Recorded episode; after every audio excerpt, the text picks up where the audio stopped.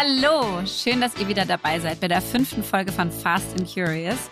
Bisher war wirklich jede Folge stärker als die vorherige und äh, dafür möchten wir uns herzlich bedanken, weil das, glaube ich, ganz ungewöhnlich ist und ja, und uns das total Spaß macht. Einige haben uns auch geschrieben, gefragt, ob man in dem Podcast werben kann, weil wir hatten ja jetzt noch nicht viel Werbung. Klar, ist ein normaler Podcast von OMR. Das heißt, da könnt ihr euch einfach bei denen melden, bei inbound.omr.com. Ähm, und äh, wenn Verena und ich noch was dazu sagen dürfen, dann wäre das cool, wenn das coole Unternehmen sind und, und, und Produkte, weil ähm, wir wollen euch äh, als Zuhörerschaft auch nicht langweilen mit irgendeinem Mist. Also vielen Dank dafür schon mal. Und dann starten wir jetzt gleich rein.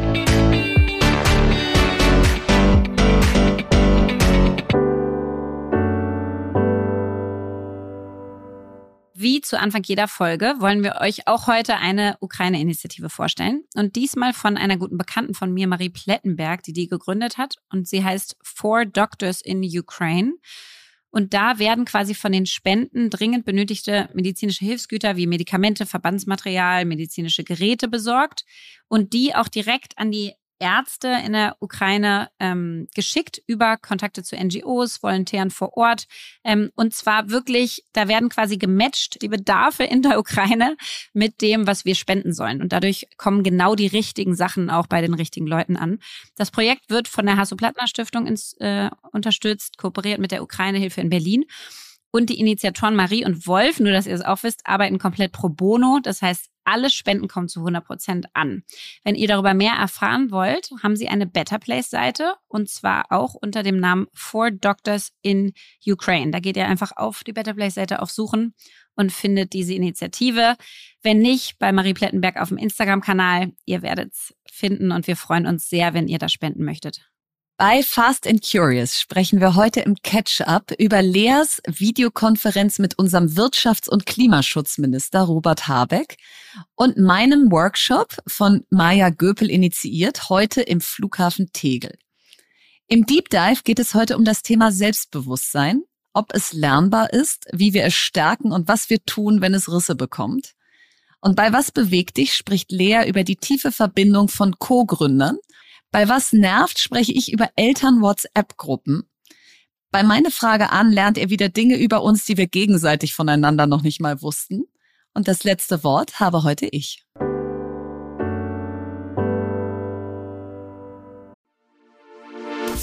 Jetzt kommt Werbung. Ja, heute mal der etwas anderen Art. Wir haben nämlich heute ein kleines Mini-Interview mit Nadine Kruck, Managerin bei BCG Platinien im Frankfurter Office vor. Und BCG Platinien ist die IT-Strategieberatung der Boston Consulting Group, die mit über 900 ExpertInnen weltweit an der digitalen Transformation ganzer Industrien arbeiten. Und ich war selber bei BCG, deswegen bin ich ganz stolz, dass BCG Platinien bei uns Werbepartner ist. Und das Schöne dort zu arbeiten ist, dass ihr bei wirklich vielen C-Level-Projekten mit globalem Impact mitarbeiten könnt. Und heute möchte ich mit Nadine zum Thema Authentic Self sprechen. Und das ist mir besonders wichtig, weil ich in meiner ganzen Berufskarriere bisher gemerkt habe, dass wenn man als Authentic Self oder auch Whole Self kommen darf in den Job, also wenn man sich ganzheitlich mitbringen darf, dass dann eine höhere psychologische Sicherheit da ist und die Ergebnisse so viel besser werden. Und deswegen finde ich das ein perfektes Thema, Nadine, um dich hier mal zu befragen dazu. Meiner Erfahrung nach passt beides super gut zusammen. Je authentischer ich bin, desto zufriedener bin ich auch und motivierter. Und je motivierter ich bin, desto lieber arbeite ich auch einfach an den Themen. Das heißt, ich glaube, Erfolg und Menschen, die das ausstrahlen, Motivation und Zufriedenheit, das geht Hand in Hand. Total. Und ich finde, das gilt auch nicht nur für einen selbst, sondern auch fürs Team. Das heißt, was würdest du denn sagen, welche Rolle spielt Authentizität so in der Teamdynamik und äh, bei der Zusammenarbeit, vielleicht gerade auch bei IT-Projekten? Dadurch, dass wir immer nach neuen Lösungen für Herausforderungen suchen, ist es eben auch wichtig, sich selber einzubringen und seine Ideen zu teilen. Und ich glaube, authentisch zu sein hilft dabei, ähm, auch mal rohere Ideen zu teilen und im Team miteinander zu spielen. Außerdem ist es natürlich so, wenn ich mich lange Zeit in einem Team, was intensiv zusammenarbeitet, verstellen muss, das kostet unglaublich viel Energie. Diese Energie kann ich natürlich besser in coole Lösungen verwenden. Und deswegen finde ich, es ein wichtiger Punkt, im Team authentisch zu sein. Hat sich denn mit, sag ich mal, deiner zunehmenden Seniorität dein Verständnis von Authentizität am Arbeitsplatz verändert? Definitiv. Am Anfang als Berufseinsteigerin dachte ich, authentisch sein bedeutet immer alles von sich preiszugeben. Heute sehe ich das eher in einem anderen Kontext. Das heißt, das kann sich auch verändern. Und ich bin auch viel selbstbewusster geworden, authentischer zu sein ähm, und das einfach auszuprobieren und dann zu schauen, wie die Reaktionen sind. Ja. Was braucht es für ein Umfeld, sodass man wirklich sich selber mit zur Arbeit bringen kann, so wie man ist? Es braucht auf jeden Fall Toleranz und Offenheit für andere Perspektiven. Und ich finde, da kann man immer auch gut bei sich selber anfangen. Und ich finde, einen weiteren Punkt bei BCG Platinum ist es ein wichtiger Wert, Leading by Example. Also wirklich auch authentisch zu sein im Team. Und du hast vorhin schon gesagt, psychologische Sicherheit zu geben, dass die anderen authentisch sein können. Cool. Ich finde es richtig schön. Vielen Dank, dass du deine Zeit mit mir hier geteilt hast. Und wenn ihr jetzt zugehört habt und denkt, Mensch, ich möchte auch ein Teil eines Teams werden, wo ich mit meinem ganzen Selbst irgendwie zur Arbeit kommen kann und bald mit Nadine schon gemeinsam die digitale Transformation ganzer Industrien vorantreiben könnt, dann bewerbt euch und zwar unter karriere.bcgplatinion.com. Den Link findet ihr wie immer auch in unserem Linktree. Werbung Ende. Catch-up. Ja, ich komme gerade aus einem ganz ungewöhnlichen Treffen für mich und zwar aus einer Videokonferenz mit einigen VertreterInnen der Startup-Szene und Robert Habeck und seinem Team, weil die Bundesregierung ja bis zum Sommer ihre Startup-Strategie, Startup-Strategie, Startup. Berlin, Startup. Startup-Strategie definieren möchte. Und ja, es war auf jeden Fall ganz spannend im Koalitionsvertrag. Den kennst du besser als ich, glaube ich. Ja, den habe ich auswendig so gelernt, ja. Schon, ne? Wahrscheinlich mhm, in deiner Kannst du nicht alles fragen.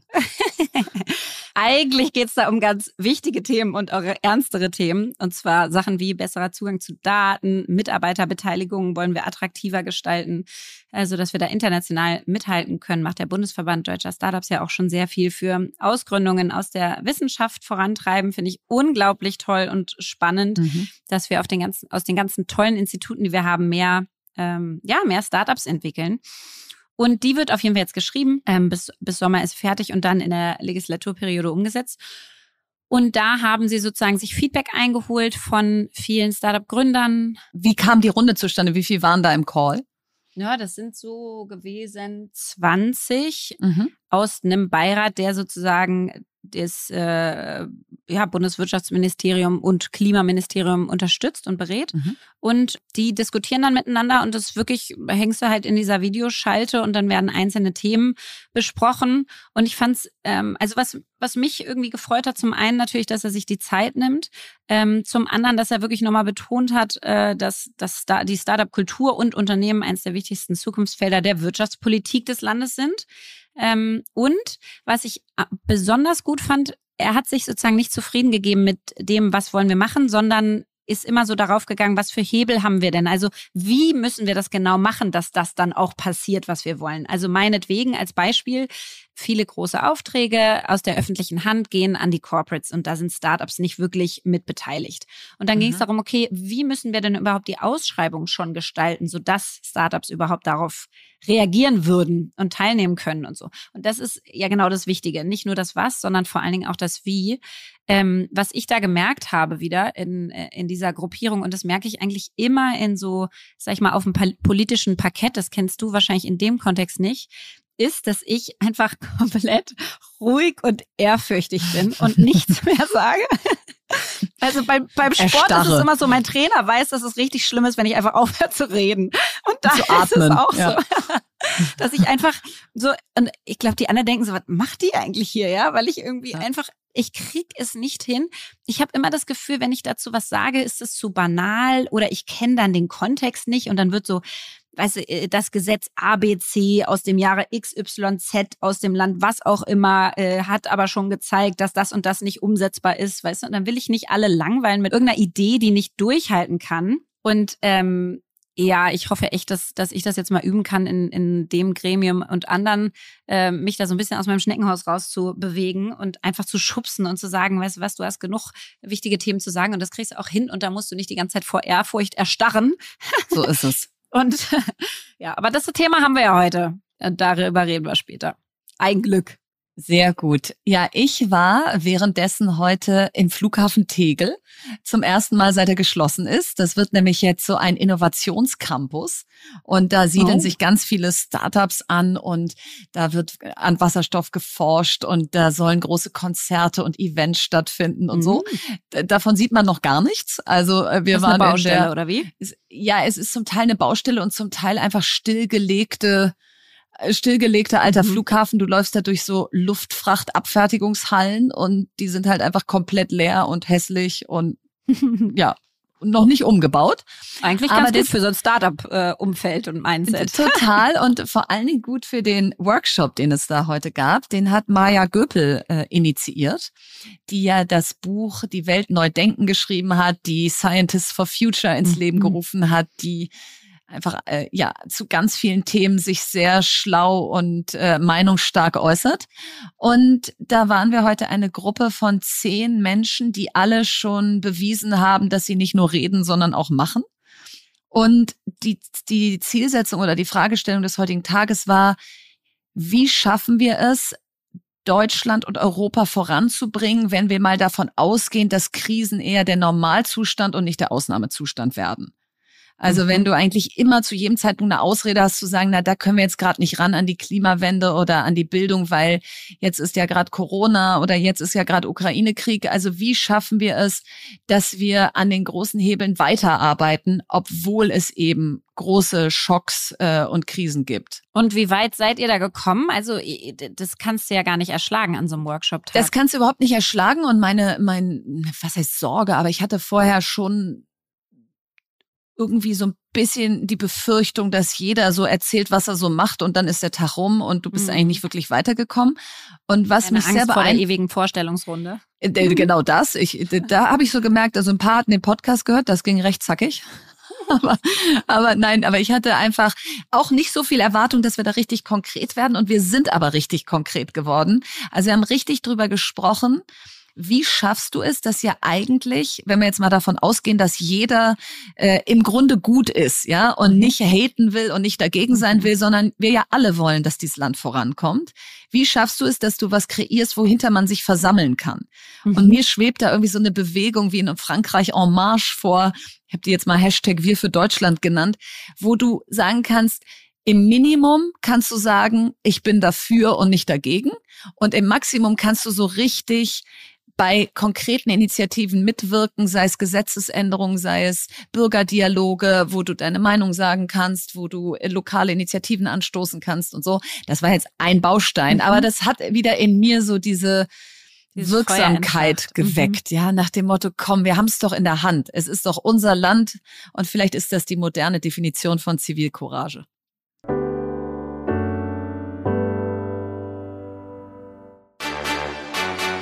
Deep Dive. Ja, heute sprechen wir über das Thema Selbstbewusstsein oder das Gegenstück dazu Selbstzweifel. Und wieder wollen wir mal ein paar Fakten mit einbringen, die vielleicht das Thema nochmal helfen zu umreißen. Fast die Hälfte aller Deutschen zwischen 18 und 30 wären gern selbstbewusster. Und was eine wirklich schockierende Zahl ist, die Anzahl der Frauen in Deutschland, die zu sich selber sagen, ich bin eine emanzipierte, selbstbewusste Frau, das sind 18 Prozent nur. Ähm, das finde ich eine wirklich schockierende Zahl, ehrlicherweise. Unter Die bringen wir jetzt mit Fünftel. diesem Podcast hoch. Absolut. Unter einem Fünftel. Aber ähm, wir werden heute gar nicht so sehr das Frauenthema irgendwie betrachten. Das mhm. haben wir ja auch schon mal getan und werden wir auch immer wieder ansprechen, sondern Selbstbewusstsein und auch Selbstzweifel gehen uns ja alle was an. Das kennen Männer genauso gut wie, wie wir Frauen. Und wo wir es alle mit am meisten spüren, ist bei dem Thema Social Media. Ähm, mhm. Und das sagen leider auch die Zahlen. Also laut einer Umfrage zwischen 16 bis 24-Jährigen sagen 93 Prozent der Befragten, dass die sozialen Medien einen direkten Einfluss auf ihr Selbstbewusstsein haben. Und ich kann auf jeden Fall sagen, dass ich das auch spüre und merke. Und das wird nicht immer ein positiver sein. Nee, also ich mache da aber vielleicht einen Lifehack dazu. Was ich mache, ist, ich mache einmal im Jahr über Silvester ausmisten bei mir, wem ich folge. Und zwar nur nach, geben die Menschen mir Energie oder ziehen sie es? Oder bin ich quasi stolz und mit positiven Emotionen ähm, erfüllt, wenn ich Posts sehe, oder äh, schüren sie Neid bei mir? Ähm, mhm. Und ich habe gar keinen Bock auf Leute neidisch zu sein. Ich finde die auch immer noch total toll. Aber zum Beispiel Giselle Bündchen finde ich so toll, dass ich sie übermäßig toll finde. Und dann man denkt, die, kann man leider nicht angucken sein. kannst, was sie den ganzen ja. Tag macht. Und dann mache ich, ich folge trotzdem, aber dann mache ich so stumm zum Beispiel. Ja. So, also ein du bist leider zu schön. Dich kann ich leider nicht mehr anschauen. Ja. Es ist so, dein Mann ist so toll, aber alles ist so toll. Das ja. ist mir jetzt too much. Aber selbst das darf man. Hauptsache, ihr fühlt euch wohl und es gibt euch positive emotions. Aber lass mal gleich jetzt reinstarten. Genau. Und wir haben uns ja dieses Thema nicht zufällig ausgedacht, sondern für uns war ausschlaggebend äh, ja deine Umfrage, Lea, vor ein ja. paar Wochen auf Instagram, wo du gefragt hast, was hält dich ab, davon noch erfolgreicher zu sein?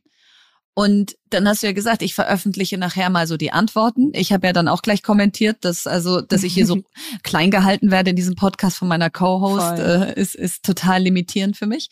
Aber das äh, hat es jetzt nicht in die Top 3 geschafft, sondern an erster Stelle, und ich meine, wie viel haben da mitgemacht bei der Umfrage? 14.000. 14.000. Also wenn das nicht repräsentativ ist, äh, ja, mhm. liebes Forsa und Emnet, jetzt sagt ihr mir gleich, dass das aber ja nicht in der richtigen Zusammensetzung war und so, genau. ist egal. 14.000 Menschen haben angegeben, was sie abhält und die Nummer eins Antwort mit über 30 Prozent war Selbstbewusstsein.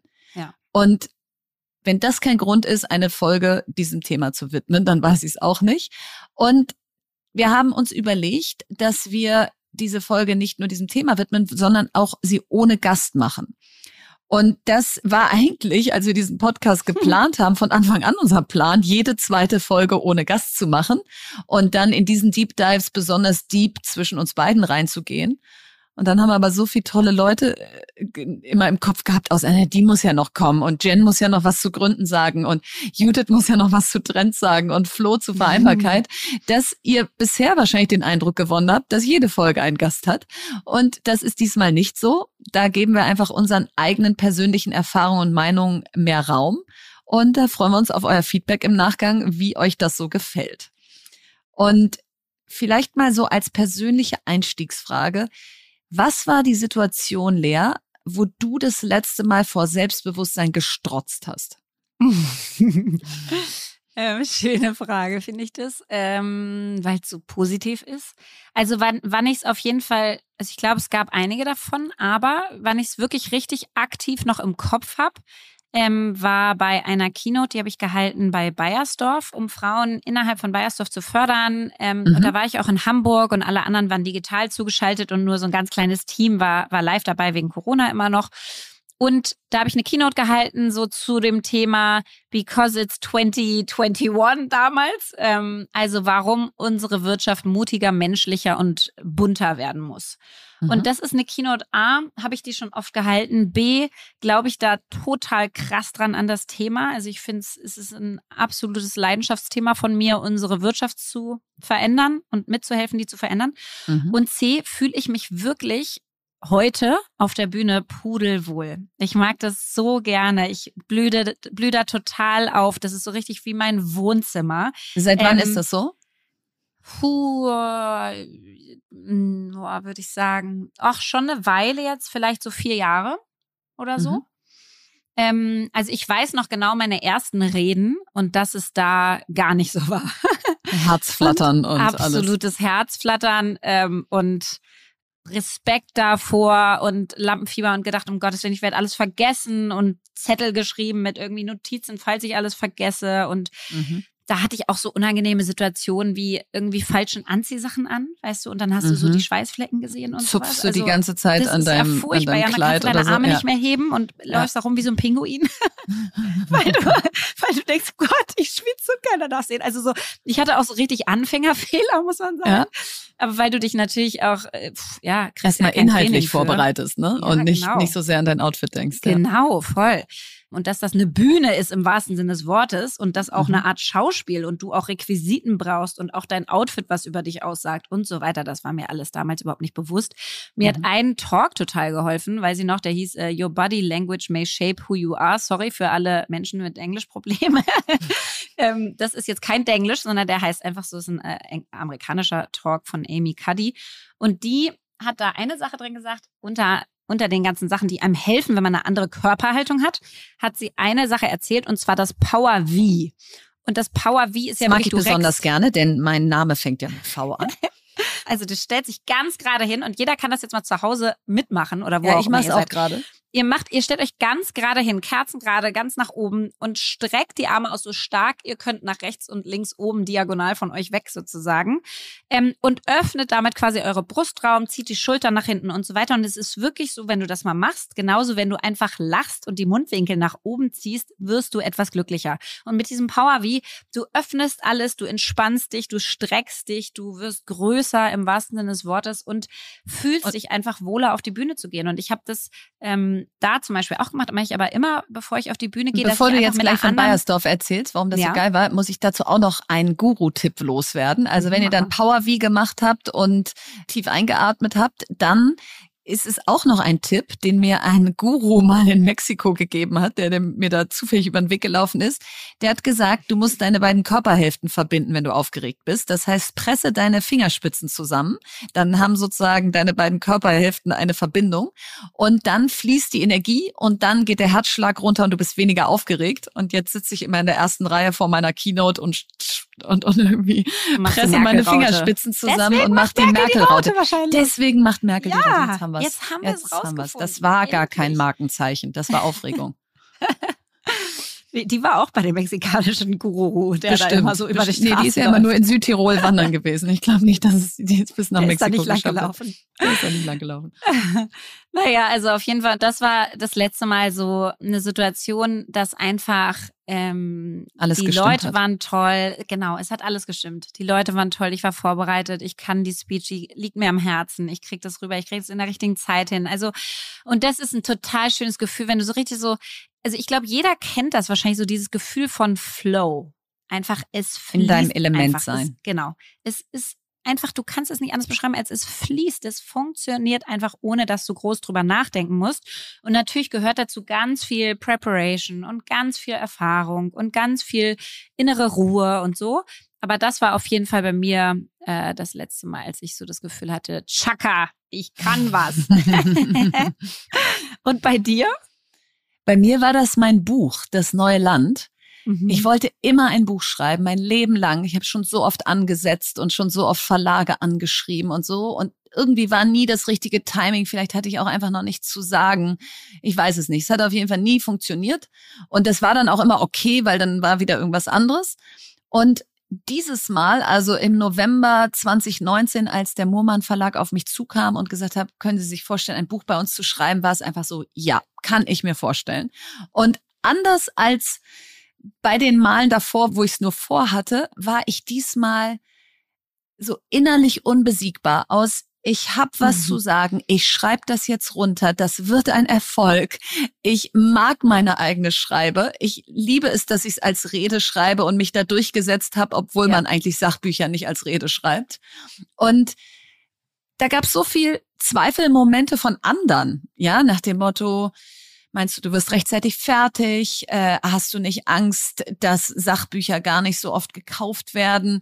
Was ist, wenn du es nicht in irgendwelche einschlägigen Talkshows schaffst, damit du dann eben auch richtig äh, Visibilität kriegst? Und ich war immer so, doch, das klappt. Das klappt. Ich werde Spiegel-Bestseller. Ich weiß es.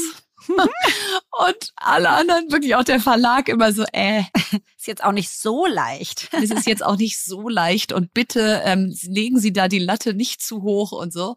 Und ich habe wirklich, da kommen wir nachher zu, auch wirklich andere Momente. Aber in dem Fall war ich der festen Überzeugung, dass ich in der ersten Woche nach Veröffentlichung Spiegel Bestseller werde.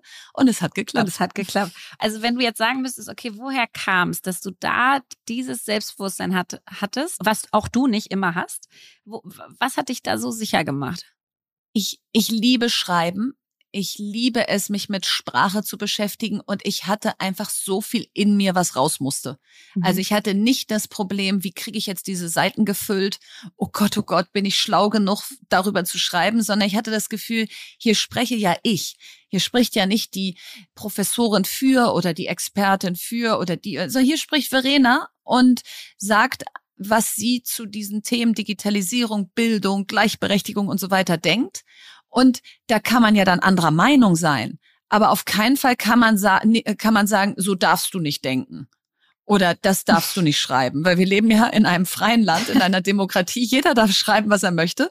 Ob es dann gelesen wird, ja, okay. Aber erstmal war ich so, ich bin voll legitimiert hier zu sitzen. Jeder darf ein Buch schreiben. Ich habe einen Verlag, der an mich glaubt. Also nicht, dass ich Spiegel-Bestseller werde, aber sonst glaubt er an mich. und, äh, und, und ich aber werde dann, es schaffen. Die waren ja richtig stolz, muss man schon sagen. Ja, die also, waren sehr stolz. Ja. Ja, die waren sehr war stolz ja und wir sind echt Präsentation oder Buchveröffentlichung ja. und das war das war schon richtig ja. ähm, emotional committed.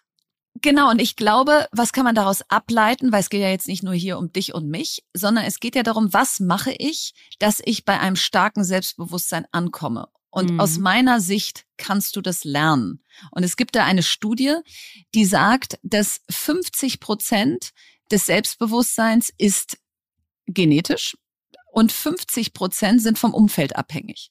Das heißt, du hast noch eine 50-50 Chance, dass wenn du es jetzt genetisch nicht so mitgekriegt hast, dass du trotzdem noch richtig Boden gut machen kannst. Und ich bin der Meinung, dass je öfter du dich Situationen aussetzt, die dir eigentlich Angst machen, wo du eigentlich denkst, das ist das Letzte, was ich jetzt tun werde. Ich werde mich jetzt nicht melden bei dem Vortrag und eine Frage stellen. Ich werde jetzt nicht äh, dieses Meeting leiten oder ich werde jetzt kein Buch schreiben. Wenn du dich immer wieder überwindest, aus dieser Komfortzone rauszukommen, dann lernst du mit der Zeit zu laufen. Und dann steigt das Selbstbewusstsein mit jedem deiner Jahrs oder Auftritte oder was auch immer es ist. Ja, und ähm, also ich meine, Selbstvertrauen kommt ja genau daher, dass man sagt, ich vertraue mir selber. Und mhm. ähm, ich zum Beispiel habe für mich gemerkt, dass wenn ich mir Sachen vornehme und sie einhalte und durchhalte, dann ist das sozusagen, ich sammle quasi Beweise dafür, dass ich mir selber vertrauen kann. Also mhm. ich zeige meinem Kopf, meinem Geist und meinem Körper, ich nehme mir vor, um 6 Uhr morgens Sport zu machen und dann mache ich das auch. Und ich trainiere den ganzen Geist und Körper darauf, dass er mir vertrauen kann. Und dadurch ja. kommt, glaube ich, ganz viel mit der Zeit auch mehr und mehr Selbstbewusstsein und Selbstvertrauen. Und ich glaube, das ist auch ein spannender Teil. Wir haben ja nun sind wir beide jetzt, äh, ich Ü30, du Ü40. Also ich glaube, ein Teil von Selbstvertrauen ist auch Erfahrung mit sich selber sammeln. Kommt mit dem Alter. Hat, ja. Genau, und hat deswegen was mit dem Alter auch zu tun. Also ich war früher in meinen Zwanzigern so hart auf der Suche oder in meinen Teens so hart auf der Suche. Ich habe so sehr gefallen wollen, habe immer diese Validierung im Außen gesucht, immer immer Anerkennung gesucht, immer geguckt, mache ich das richtig, mache ich das gut, habe ich das ordentlich gemacht, immer allen möglichen erzählt, um zu gucken, ist das jetzt groß genug, ist das weit genug und so, war ich mutig genug. Mhm. Ähm, und äh, auch dazu gibt es Zahlen. Ähm, also bei den 18 bis 24-Jährigen sagen 50 Prozent der Leute, also die Hälfte, dass Anerkennung durch andere sehr wichtig ist für ihr eigenes Selbstbewusstsein. Und bei den 45 bis 55-Jährigen nur noch 30 Prozent. Also das heißt, von 50 Prozent der Menschen auf 30 Prozent der Menschen fällt das sozusagen, dass du wirst diese weniger abhängig von der. Meinung anderer. Genau, mhm. du wirst weniger abhängig von der Meinung anderer. Das würde ich auch bestätigen. Ja. Wenn du dir selber vertraust, dann strahlst du das auch aus, ja, wieder Außenwirkung. Und dann vertrauen dir andere auch damit. Und dann ist es so eine self-fulfilling prophecy im, im positivsten Sinne des Wortes. Mhm. Und ein Thema, was nicht warten darf mit dem Alter aus meiner Sicht, also wo man nicht sagen kann, ja gut, da muss ich halt erst 40 werden, dann kommt das von alleine, ist das Thema Gehaltsverhandlung. Weil das ist ein super Selbstbewusstseinsprüfmoment. Mhm, man macht einen super Job alle sind happy oder was heißt alle, müssen ja nicht alle happy sein. Ich mache einen sehr guten Job. Es steht eine Gehaltsverhandlung an oder ich habe das Gefühl, ich habe lange keine Gehaltserhöhung bekommen. Ich gehe in diesen Raum rein. Ich habe eigentlich alles auf meiner Seite. Ich arbeite dort, ich bin gut, wir haben Fachkräftemangel, die andere Seite braucht mich. Also eigentlich würde man sagen, eine super einfache Selbstbewusstseinsposition. Und gleichzeitig weiß ich, und da muss man sagen, besonders auch bei Frauen, dass es das Nummer eins Thema ist, vor dem die meisten Angst haben.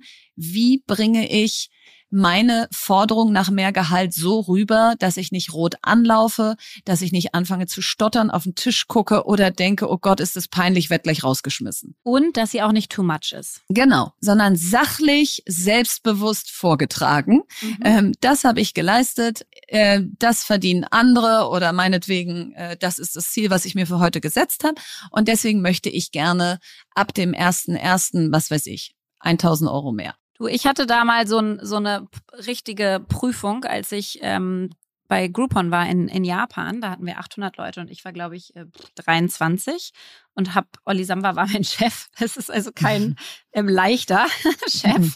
Konnte man wo man so denkt, ich will mehr Geld, sondern der ist ziemlich tough. Und ich weiß noch genau, ich habe diese Leute geführt alle und wir hatten auch so ein paar Berater eingestellt und die waren ü zehn Jahre älter als ich gewesen und die mussten wir alle abwerben von den Beratungen und die waren unfassbar teuer.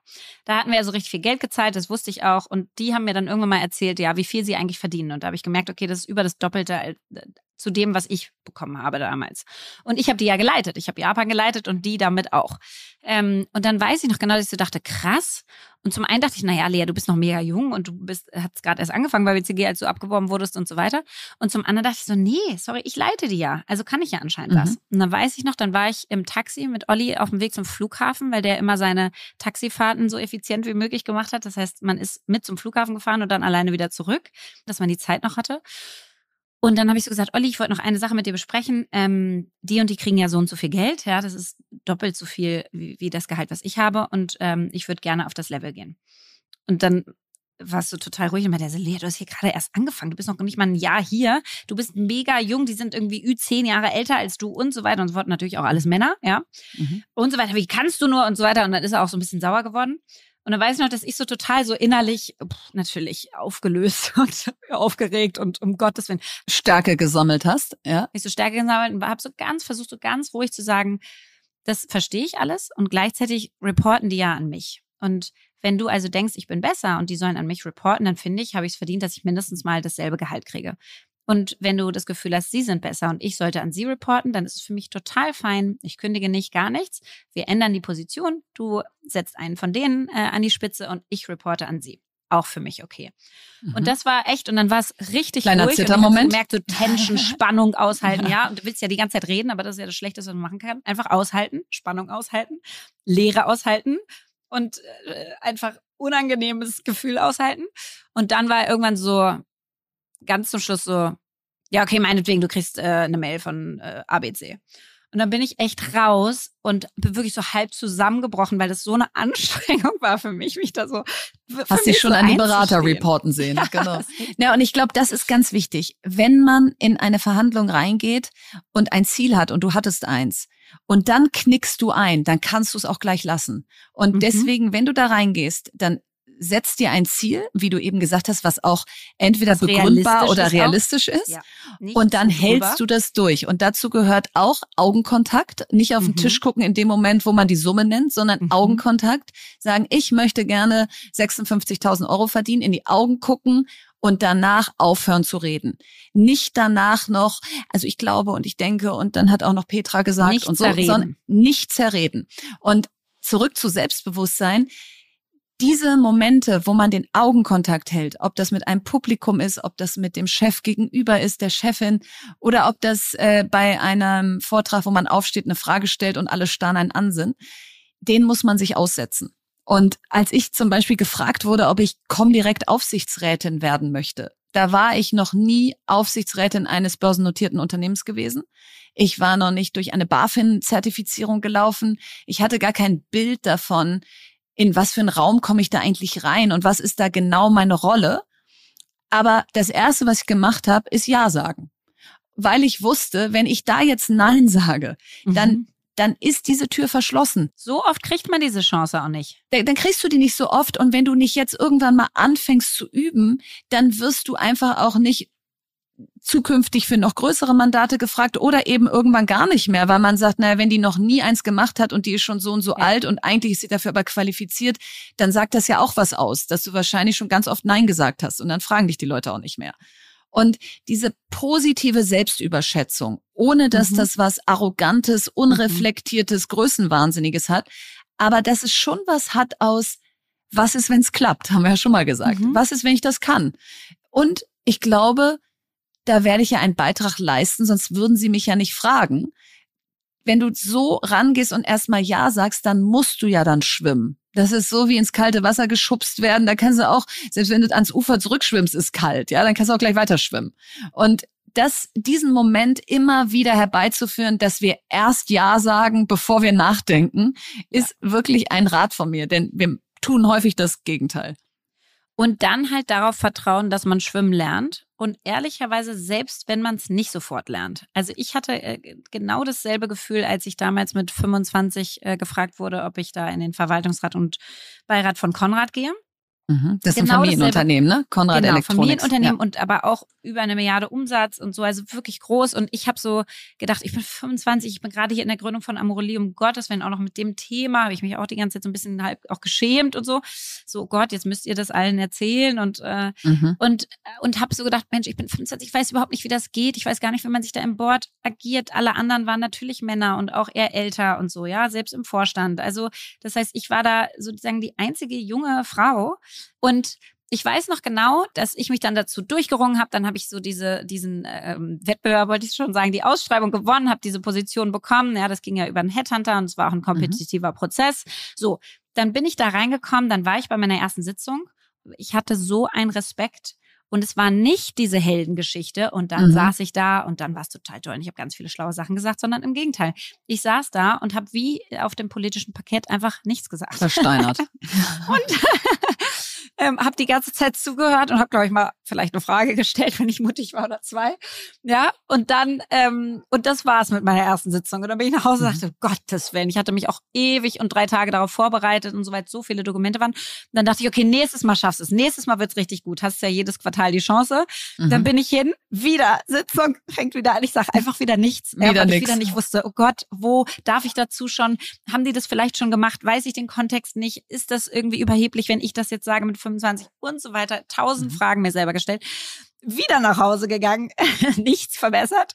Und dann so habe ich mit man laufen. Konrad damals so gesprochen. lernt man laufen. Ja? Und der ja. meinte so, Lea, das ist doch völlig okay. So, du musst erstmal ein halbes Jahr reinkommen. Damit haben wir hier alle gerechnet. Das ist ganz normal. Und zwar nicht für dich, weil du jung und Frau bist, sondern einfach für Leute, die neu in ein Mandat kommen. Du musst die Firma ja erstmal kennenlernen. Und dann war ich so, ah, okay, fein, ja. Und natürlich, und das muss man auch in aller Ehrlichkeit sagen, natürlich gibt es die Overperformer, die da reingehen und von Minute eins dieses Ding rocken. Alles wegrocken, ja. Genau, das gibt's einfach. Und zwar in jedem unserer Bereiche, in jedem ja. Job gibt's Leute, die besser sind als du. Das ist einfach so. Es gibt ein paar Granaten Leuten da draußen. Ein Glück haben wir alle noch Menschen, zu denen wir streben können.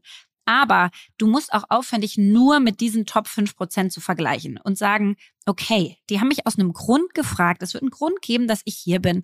Und ich werde das so gut machen, wie ich es nur irgendwie machen kann. Und dann frage ich auch aktiv nach Feedback und sag, hey, sag mir mal jetzt, jetzt hatten wir die dritte Sitzung, so, was denkst du? Mein Gefühl war das ja. und das. Erzähl mir mal, was kann ich noch besser machen? Was hättest du noch mehr von mir erwartet?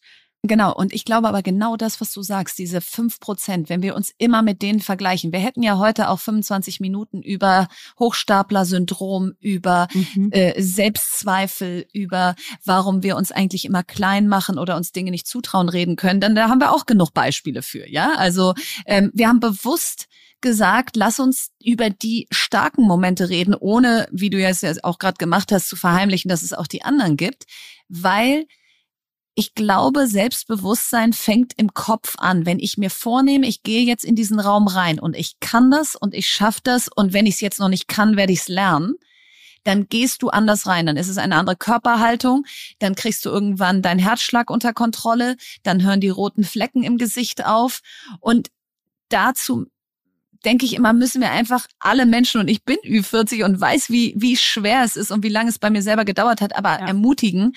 Denn das kann nicht sein, dass 30 Prozent deiner 14.000 gesagt haben, das hemmt mich, weil das hast du ja selber in der Hand. Aber meine Mama, äh, wir hatten früher so ein Plakat in der Küche hängen immer, weil ich ja, haben wir ja auch schon mal drüber gesprochen, echt ein wahnsinnig ängstliches Kind war und äh, mir mein ganzes Selbstbewusstsein antrainiert habe. Und da stand immer, wer mit Zweifeln ins Rennen geht, am Ende als Verlierer steht. Und jetzt wollen wir Sehr nicht schön. über Verlierer und Gewinner reden, aber es ist schon was dran, dass wenn du wenn du zweifelst, gibst du dir viel weniger Chance überhaupt. Weißt du, dein ganzer Körper ist gepolt auf Angst und das ist einfach auch biochemisch eine andere Daseinsform als Mut und vielleicht kann ich das und diese Neugier und diesen Drive und diese Energie, die, die, die sowas auch gibt. Und da glaube ich total dran. Das ist so ein Teil, äh, fake it until you make it. Ja, den Satz mögen wir auch alle nicht, verstehe ich auch, aber, aber so ein bisschen von, und er soll nicht fake sein. Es soll nicht gefaked sein, aber Mit es der soll Zeit sein, in deine gib dir einen kleinen finden. Push. Gib dir einen Ja. kleinen Ruck, schubst dich ein bisschen und glaub ein bisschen übermäßig an dich, als, als du weißt, dass es danach eh schwer wird und eh wieder unsicher wird und du nimmst es dir eh selber wieder zurück. Also spring am Anfang ein bisschen weiter. Ja, und bei mir im Bad steht von Coco Chanel, Beauty begins in the moment you decide to become yourself. Und äh, das kann ich jetzt, seit ich 40 bin.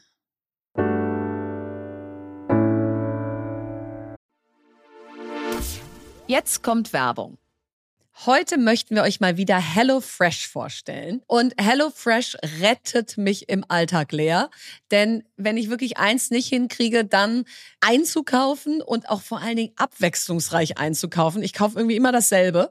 Und wenn ich HelloFresh-Boxen bestelle, dann bekomme ich ja die Zutaten und Rezepte gleich ins Haus geliefert. Und ich habe letzte Woche Linguini al Limone mit grünem Spargel gemacht. Und dann habe ich einfach für meine Tochter den Spargel weggelassen und alle anderen waren aber mit dem gesamten Menü happy. Also es sind immer richtig gute Sachen dabei, die auch der ganzen Familie schmecken. Und man kann jede Woche aus über 40 abwechslungsreichen Rezepten auswählen. Und dank der Rezeptkarten sind die Gerichte wirklich einfach und schnell zubereitet. Und du kannst also von vertrauten Klassikern bis zu kreativen Neuinterpretationen alles ausprobieren. Ja, und damit kann sogar ich richtig tolle Sachen zaubern, wie zum Beispiel Zitronenhähnchen mit Ofengemüse, was so ganz leicht ist und gesund, aber voller Geschmack. Oder gegrilltes Lachsfilet mit Kartoffeln und grünem Spargel, was perfekt ist, weil wir ja jetzt so longevity-mäßig unterwegs sind. Und das ist ganz reich an Omega-3-Fettsäuren. Und der gegrillte Lachs wird dann perfekt ergänzt mit Kartoffeln und mit dem Spargel. Und dann ist es ein wundervolles Gericht. Also ich bekomme jetzt schon Hunger, wenn ich dich oder mich reden höre. Und wenn das bei euch auch so ist und ihr denkt, Mensch, ganz ehrlich, ich könnte da mal ein Upgrade gebrauchen in den Rezepten, die ich so koche, dann schaut doch mal vorbei. Und mit unserem Gutscheincode FAST, F-A-S-T, alles groß geschrieben, spart ihr in Deutschland bis zu 120 Euro. Außerdem ist der Versand auf die erste Box kostenlos und der Code gilt für neue und ehemalige KundInnen. Also den Gutscheincode FAST, F-A-S-T, alles groß geschrieben verwenden und leckeres Essen für euch und eure Liebsten einfach und schnell zubereiten. Alle Infos findet ihr wie immer auch im Link in unseren Shownotes. Guten Appetit! Werbung Ende.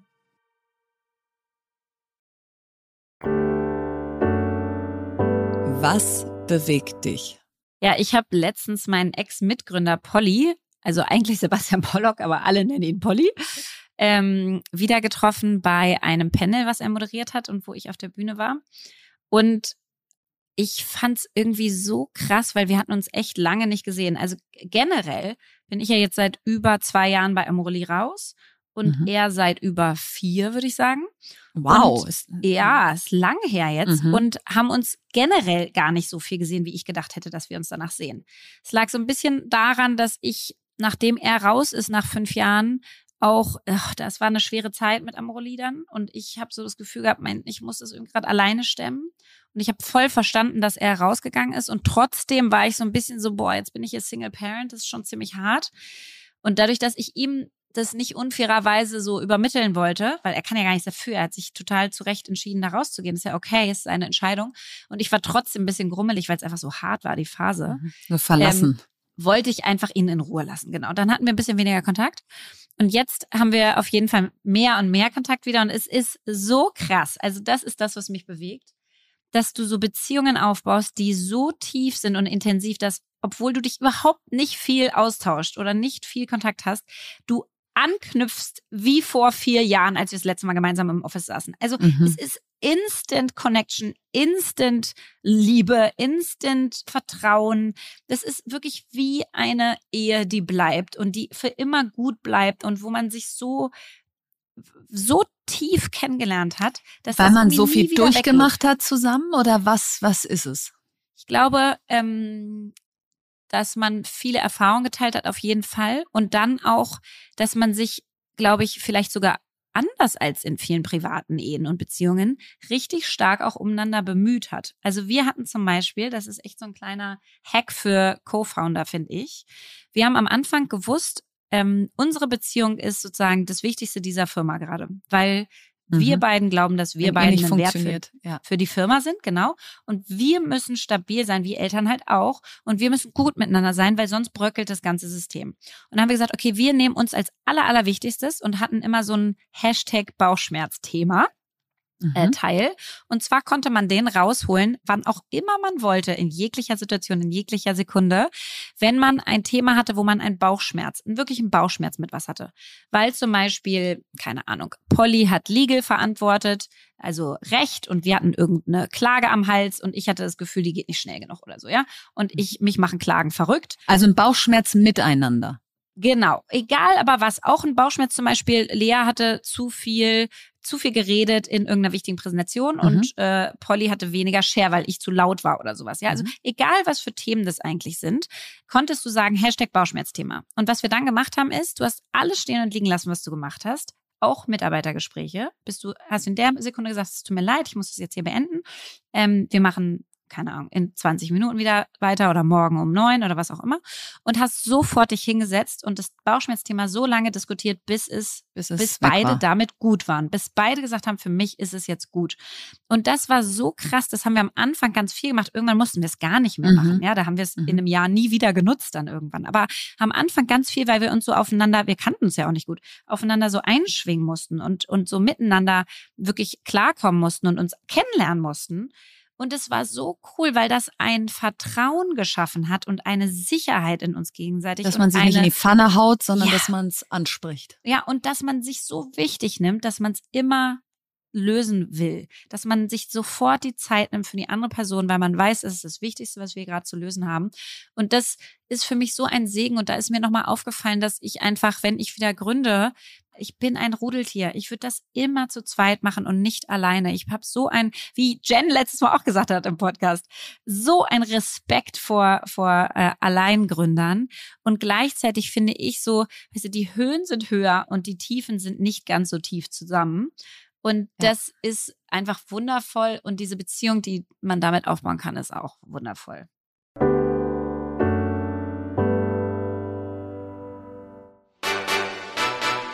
Was nervt?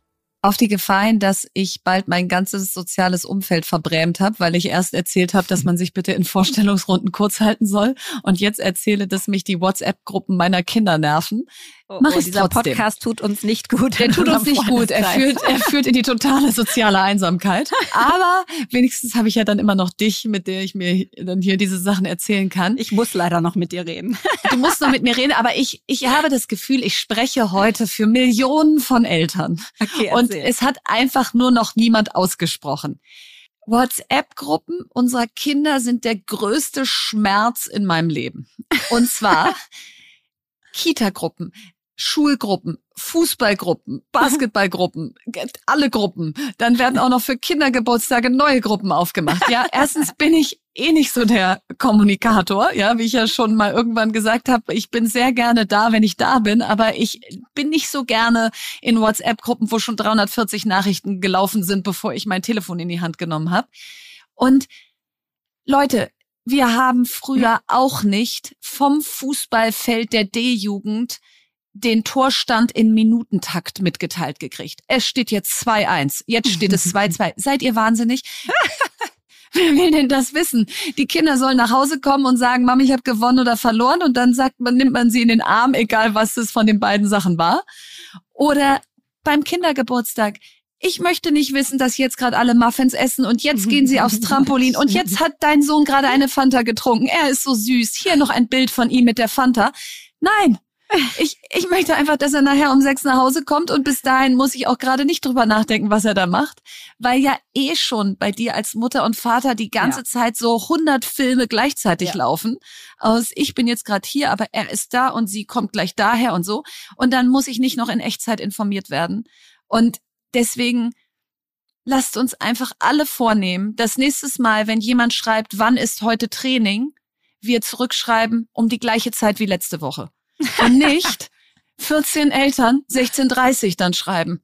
So, das ist einfach so, nein, wir wissen, ihr seid alle in dieser Gruppe, ihr wisst alle, wann das Training ist, ihr seid alle gute Eltern, aber bitte schreibt's nicht alle in diese Gruppe, sondern also jede Woche die gleiche Zeit und wenn nicht, wird uns der Trainer Bescheid sagen. Äh, danke.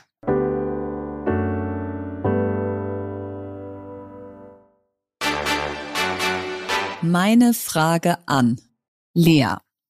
Welche berufliche Absage hat dich am meisten getroffen und warum? Boah, das weiß ich ganz genau.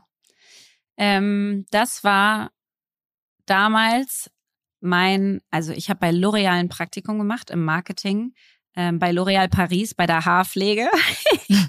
da habe ich den Kamm-Applikator rausgebracht, mit dem ihr eure Haarprodukte jetzt in das Haar ein bringen könnt. Der was was würden wir ohne ihn machen? Ja. Im DM und im Rossmann seht ihr den dann so. Deswegen kann man das sich schon angucken, obwohl er eigentlich in der Packung ist. Naja, egal, war ein cooles Praktikum in Düsseldorf, hat mega viel Spaß gemacht und so weiter. Danach habe ich eine Einladung bekommen, quasi um ein Angebot dort zu bekommen. Also mhm. eine, eine Einladung so, hey, wir würden gern, dass du hier anfängst. Und hab dann, das ist jetzt die, die sag ich mal, fre der freche Teil meinerseits, ich hatte schon bei BCG unterschrieben und zugesagt, aber wollte trotzdem noch eine zweite Option haben. Und, und hättest die auch lieber gemacht? Nee, ich wollte unbedingt zu BCG. Du wolltest Aber einfach gewinnen. Ich ja. hatte halt Freunde auch in Düsseldorf, die haben damals irgendwie die Bahnfahrt dahin gezahlt und so weiter, wie, man, wie wir das halt alle gemacht haben auch. Mhm. Zu Gesprächen. Und ich fand L'Oreal schon auch echt cool. Also ich finde Marketing und Branding haben die ziemlich krass raus und Vertrieb auch. Und ich fand es damals total cool, bin also auf jeden Fall dahin, wollte gern noch so eine zweite Alternative, einfach um eine Möglichkeit zu haben und habe mhm. das Gespräch gemacht und ich habe mich bei einer Sache total verrannt. Da ging es darum, wer Anchor Woman auf so einem neuen Packaging sein könnte. Und da habe ich mich verrannt einfach. Ja, muss man jetzt nicht erzählen, ist viel zu detailliert. Aber bin einfach falsch abgebogen. Hab's aber wieder eingefangen und auch das gesagt. So, mh, hm, ehrlicherweise ist sie es doch nicht so. Ich habe mich da verrannt. Ich fange nochmal neu an und so weiter. Und ansonsten war das Gespräch total gut. Und dann bin ich nach Hause und ich hasse es halt, Absagen zu bekommen, wie wahrscheinlich jede Person ähm, und habe wirklich so drei Tage später eine Absage bekommen. Und es hat mich so getroffen. Und das Absurdeste war, ich wollte den Job ja gar nicht haben. Ich hatte bei BCG schon verletzte Eitelkeit. Angebot. Ich hatte auch schon zugesagt, aber ich wollte gern die Alternative haben. Und es hat mich trotzdem so aufgeregt, eine Ablehnung zu bekommen. Und gleichzeitig habe ich so gedacht, ehrlicherweise zu Recht. Mhm. Weil ich habe mich da auch hart verrannt, ja. Und mhm. irgendwie, ah, und ich war aber so, und es hat mich trotzdem richtig krass getroffen. Das ist genauso wie damals, als ich mich bei allen Unis beworben habe mit einer echt ganz guten Abi-Note. Und dann habe ich ich habe mich bei allen Unis, weil ich so eine Angst hatte, dass ich keine Zusage bekomme, habe ich quasi einfach die Top 20 Unis in Deutschland alle beworben. Es war so ein Heidenaufwand. Und dann weiß ich, dass ich irgendwie von der Universität Kiel oder so eine Absage gekriegt habe. Aber von allen Unis, die davor waren, Zusagen. Also die waren im Ranking viel weiter unten und haben aber irgendwie trotzdem mir einfach abgesagt. Ich war so enttäuscht und traurig darüber und, und sauer. Ähm, also es ist völlig bescheuert, wie man dann so an Sachen hängt, einfach, weil es einem halt mal eine Grenze aufzeigt. Das zeigt und, äh, einfach mal eine kaufst Grenze. Kaufst du deswegen jetzt keine L'Oreal-Produkte mehr? Doch, also ich kaufe sie aus, aus anderen Gründen eher nicht. nicht ich kaufe ganz viele Start-up-Produkte einfach. Ja. Ich kaufe ganz viel von irgendwie nachhaltigen, coolen Startups mit tollen Marken. Deswegen nicht so viel L'Oreal, aber niemals ja. wegen, wegen dem Thema. Aber ja, ich finde es schon absurd, wie krass das nachhängt. Wie und sich wie, das eingebrannt du das gesagt hat. hast, mir das sofort im Kopf schoss, weißt du, obwohl man so viele Sachen hat, die gut gelaufen sind und wo man Erfolge mhm. erzielt hat und so weiter. Und dann hängen einem diese Absagen immer noch System. so nach. Okay, Verena, wenn du zusätzlich zu dir selber noch jemand anders sein könntest, wer würdest du gern sein und warum? Ich wäre gerne Jacinda Ardern, die Premierministerin von Neuseeland.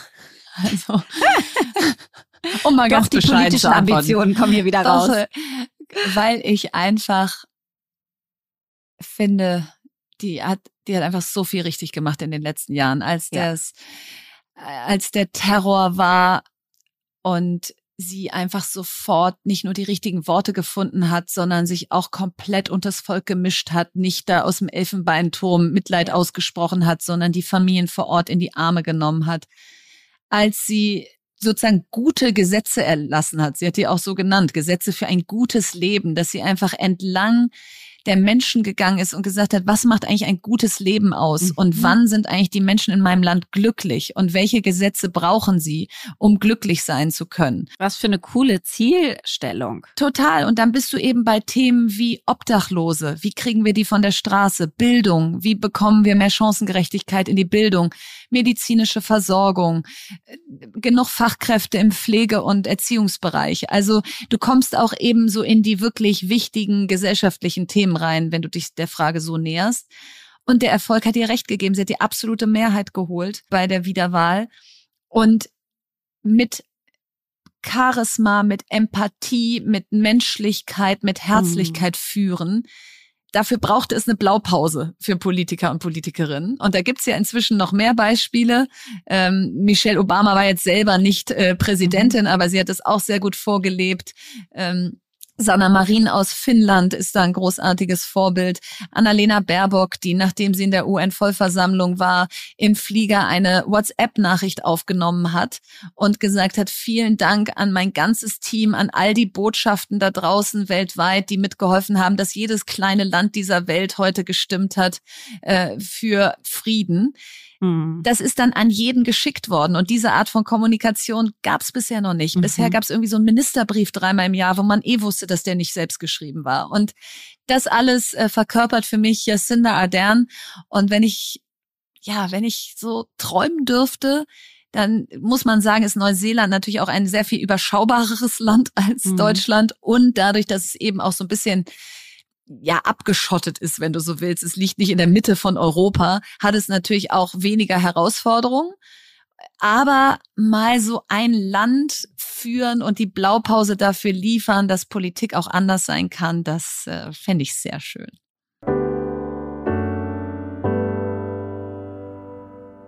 Das war sie, die fünfte Folge von Fast and Curious. Wir hoffen sehr, dass sie euch gefallen hat und wir freuen uns schon riesig auf die nächste Folge, denn da werden Verena und ich über unsere Top 6 Learnings rund um das Thema Finanzierung und Finanzierungsrunden reden. Und darüber sprechen wir auch mit dem Serienunternehmer Finn Hensel.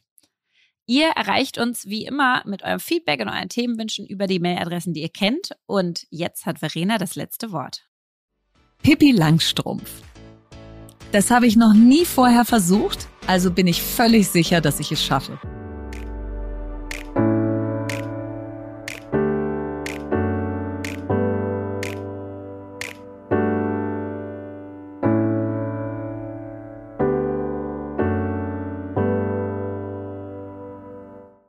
Dieser Podcast wird produziert von Podstars